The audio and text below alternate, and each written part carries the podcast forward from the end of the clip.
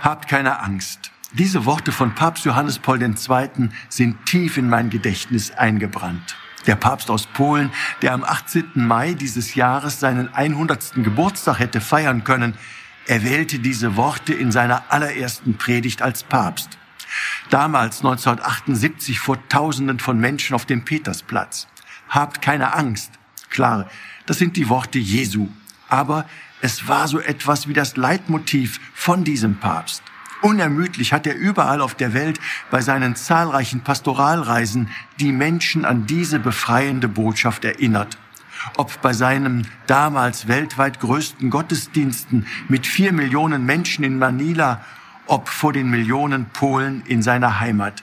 Immer wieder appellierte er, habt keine Angst, öffnet, ja reißt die Tore eures Herzens weit auf für Christus. Selbst nach seinem knapp überlebten Attentat 1981 auf dem Petersplatz ging er unbekümmert und angstfrei auf die Menschen zu, sogar noch auf dem Sterbebett, ganz am Ende seines langen Leidensweges, macht er den Menschen Mut. Ich bin froh, seid ihr es auch. Gerade heute in Zeiten, wo das gefährliche Coronavirus unser ganzes Leben durchkreuzt und viele in ihren Ängsten leben, sollten wir uns von der mutmachenden Lebensweise dieses großen Heiligen anstecken lassen.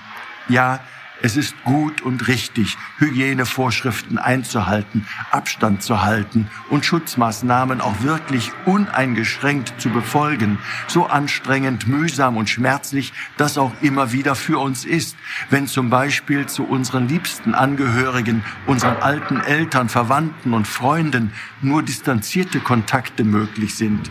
Möglich aber ist es immer und überall, dass wir uns ganz und gar auf Christus verlassen, dass wir auf ihn schauen und vertrauen und mit unserem 100-jährigen Geburtstagskind Johannes Paul ausrufen, Brüder und Schwestern, habt keine Angst, Christus aufzunehmen, öffnet, ja reißt die Tore eures Herzens weit auf für Christus, erlaubt ihm zu uns Menschen zu sprechen.